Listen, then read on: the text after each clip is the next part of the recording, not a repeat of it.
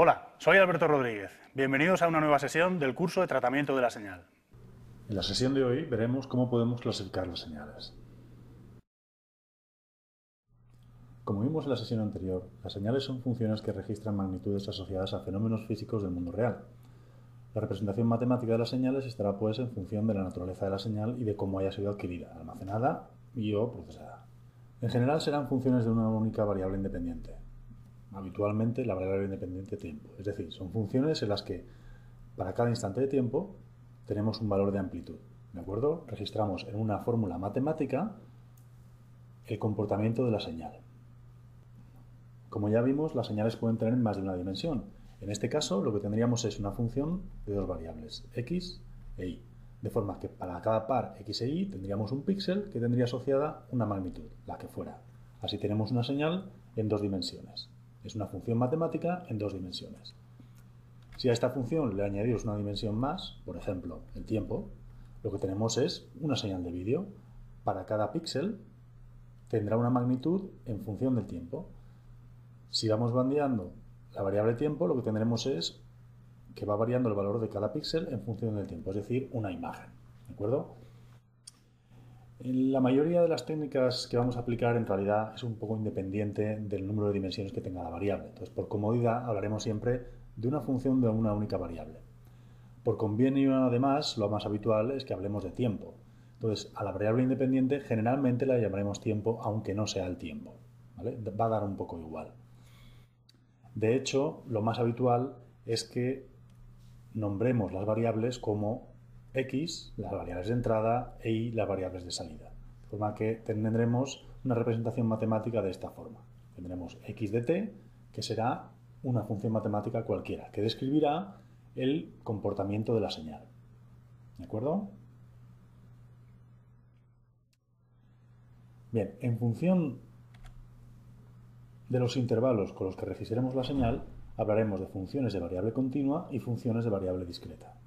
Por otro lado, en función de cómo registremos la amplitud, hablaremos de señales de amplitud continua o señales de amplitud discreta. Tenemos por un lado las señales que son continuas en el tiempo, la variable independiente, y continuas en la amplitud. ¿De acuerdo? Estas variables están definidas absolutamente para todos los instantes de tiempo.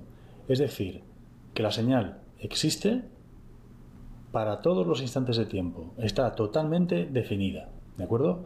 Además, la variable puede tomar absolutamente cualquier valor de amplitud, entre menos infinito e infinito.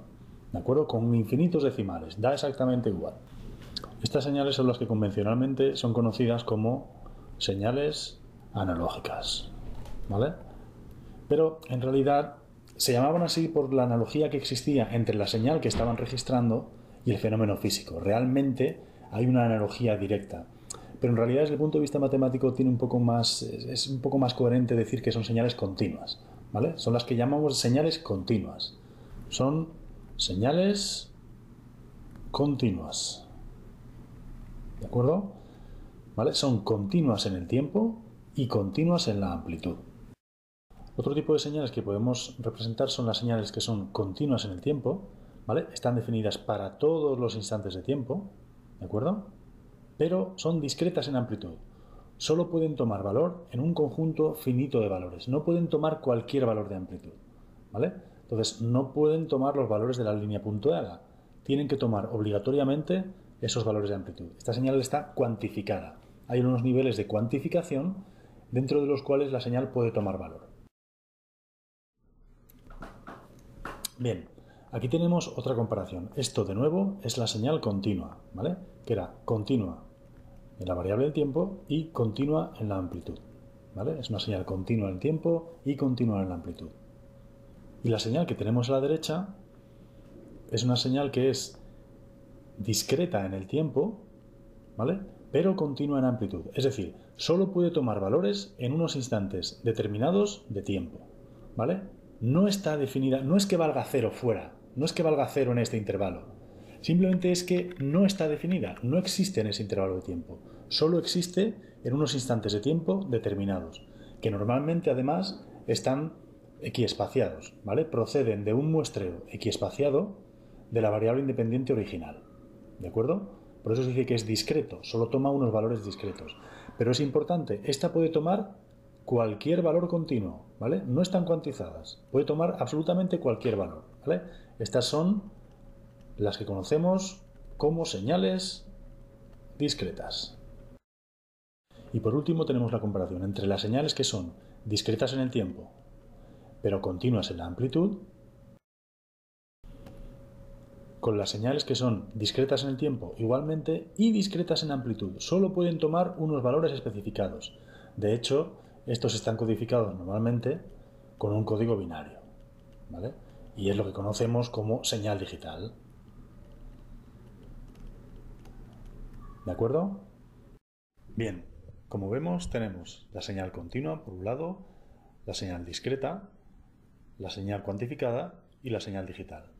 La señal continua en realidad es la señal original, la señal que realmente está midiendo el fenómeno físico.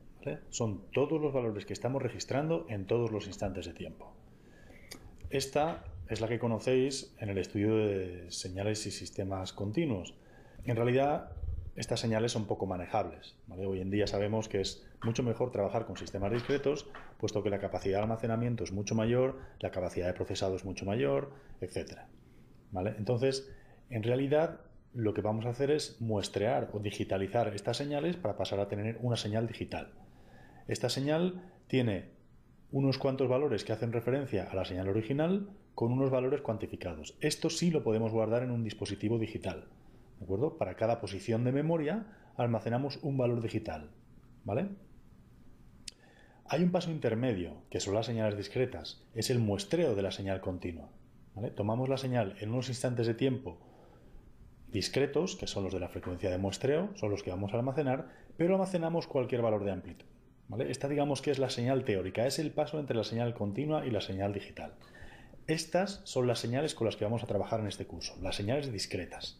Habrá algunos temas en los que incluiremos algo de las señales digitales, incluyendo el ruido de cuantificación, pero desde el punto de vista teórico, en realidad, prácticamente todo lo que hagamos con una señal digital va a ser similar a lo que hagamos con una señal discreta. ¿vale? Salvo el ruido de cuantificación, que ese lo estudiaremos aparte. En cuanto a las señales cuantificadas de variable continua, la verdad es que esas poco caso le vamos a hacer en este curso. ¿De acuerdo? Pero bueno, en resumen, en este curso nos vamos a centrar en las señales discretas. Estas son con las que vamos a trabajar. ¿Vale? Son de variable temporal discreta, pero de amplitud continua. La referiremos como x de n, siendo n el número de muestra y estando entre corchetes para diferenciarla de la variable temporal.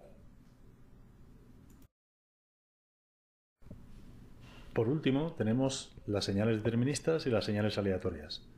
Las señales deterministas son señales que están determinadas completamente para cualquier instante de tiempo. ¿De acuerdo? Están determinadas por una expresión matemática. Es decir, que para cualquier instante de tiempo podemos saber lo que vale esa señal. Solo necesitamos saber cuál es la expresión. Puede ser tan sencilla como la que tenemos aquí dibujada, que es un coseno, que para cada valor de n sabemos lo que vale. O puede ser mucho más compleja, como una expresión matemática muy compleja. Por otro lado, tenemos las señales aleatorias. Son señales de las que no sabemos, no tenemos información. No sabemos lo que vale en cualquier instante de tiempo. Simplemente lo que estamos midiendo. No tenemos información sobre lo que está sucediendo o puede suceder en otros instantes de tiempo, ni pasados ni futuros, salvo que hayamos registrado esa información. Como ejemplo, tenemos una señal de audio, de la que no sabemos qué valor puede tener porque es totalmente aleatorio. Con esto terminamos la sesión de hoy. Aquí tenéis la bibliografía asociada a este tema para cualquier consulta que deseéis realizar.